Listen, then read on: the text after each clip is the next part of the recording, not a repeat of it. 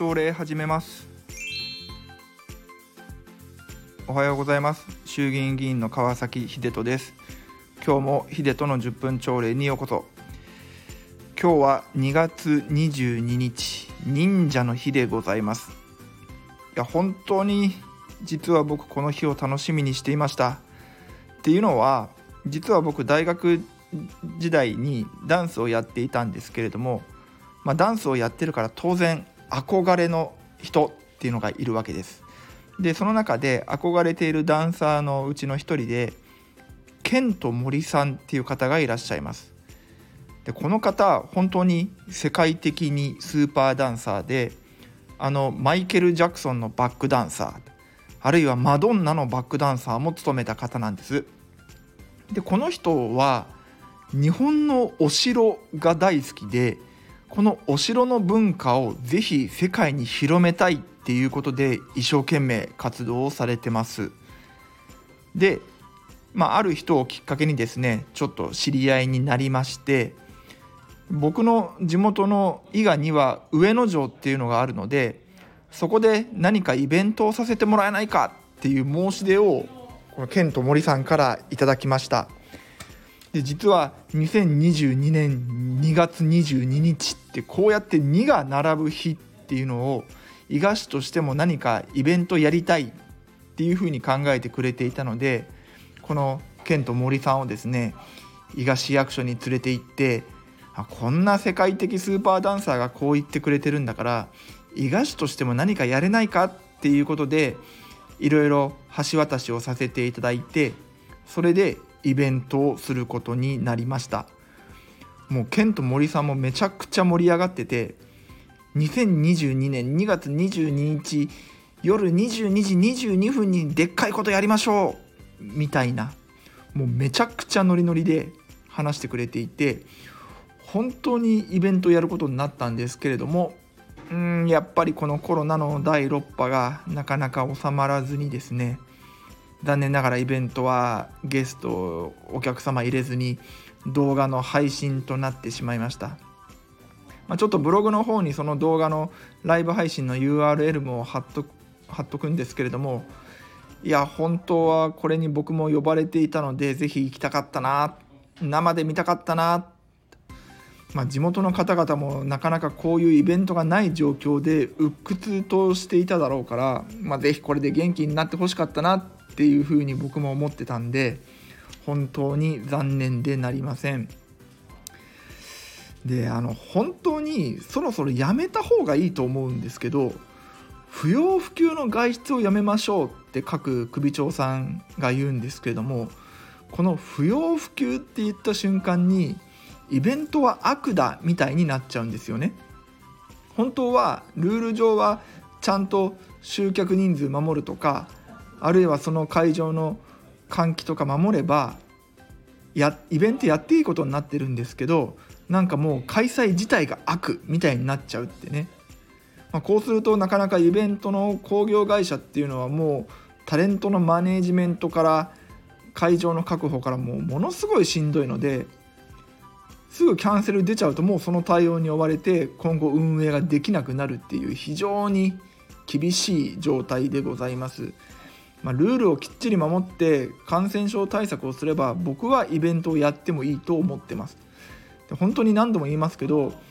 不要不急の外出をやめましょう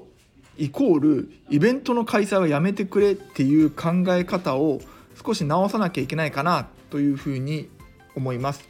ということで今日は A 面ですさあ A 面今日はちょっと読売新聞の記事の見出しで思いつきましたが1票の格差というものについてお話をしようと思います。10増10減ってニュースではよく耳にするあるいは目にすると思うんですけれども、まあ、要はある選挙区は定員の数をトータル10増やしてである選挙区ではトータル10減らそうっていうことなんです。なんでこんなことをしようかっていうとこれが1票の格差というお話につながりますと。で1票の格差というものをちょっと説明させていただきますと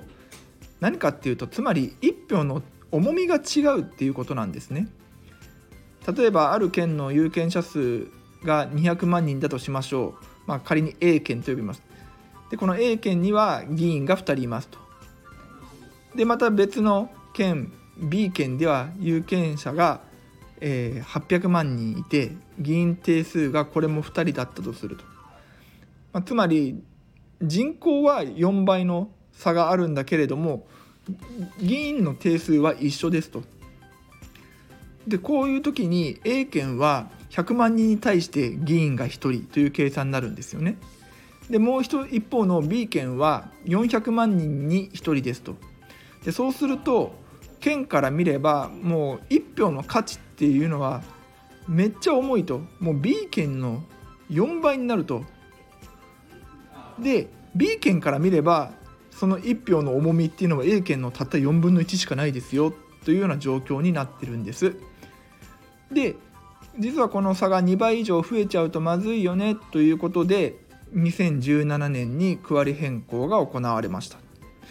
で私の三重県においても今まで三重県は選挙区5区あったところが4区になっちゃって議員の定数も当然5人から4人に変わると。で私の父川崎二郎も今まで伊賀名張そして津が選挙区だったのがこの区割り変更の関係で津がなくなっちゃって亀山鈴鹿四日市っていう3市が新たに加わったというような形になってます。これが2017年に行われた区割り変更でまたこの2021年の選挙でまた見直しがされるわけですけれども実際に見直してみるとですね東京の13区っていうのは48万人人口がいて議員は1人なんですね。で一番人口が少ないところが鳥取1区でこれが23万人なんです。まあ、要は東京の13区の2分の1以下なんです。でそうするとこの1票の格差っていうのは2倍以上に広がっちゃうと。ということでやっぱりこの格差2倍はまずいよねっていうことからまたアダムス方式っていう方式を採用して区割りをまた見直すっていうことなんですね。でそうすると結果として東京で5人増えて神奈川県で2人増えて埼玉千葉愛知で1人ずつ増えると。で逆に、えー、地域では宮城県とか福島県とかこうしたところ10県は1ずつ減るっていうことになってるんです。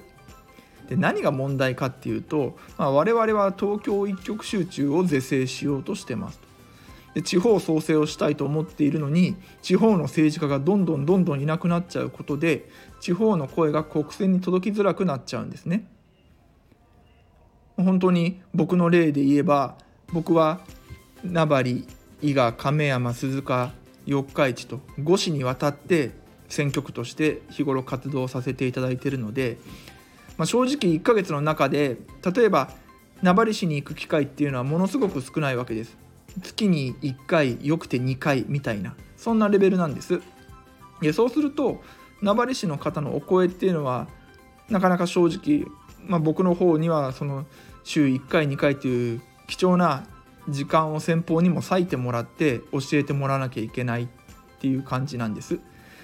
で逆に東京っていうのは議員の数がめちゃくちゃ増えるわけですからもうすぐ意見が通っちゃうと、まあ、こういう状況になるんじゃないかと言われてます。まあ、なので地方創生というのを考えるんだったらもうちょっと地方の声が届くように議員さんをしっかり配置しなきゃいけないんじゃないのというような感じがしています。一方でこうやって東京とか神奈川の議員の数が増えてしまうということは、まあ、東京一極集中が全然是正できてないっていうことの表れなので、まあ、もう正直これ法律でやろうって決めちゃったので10増10減になっちゃうんですけどもこれが今後さらに厳しくなってまた三重県が今後見直した時にですね3人に減らないように、まあ、つまり4区から3区に減らないように一生懸命地方創生活動を自治体とともにやっていかなきゃいけないということになります。ということで、えー、今日の秀人の10分朝礼は1票の格差についてでした。皆様今日も一日張り切っていきましょう。バイバイ。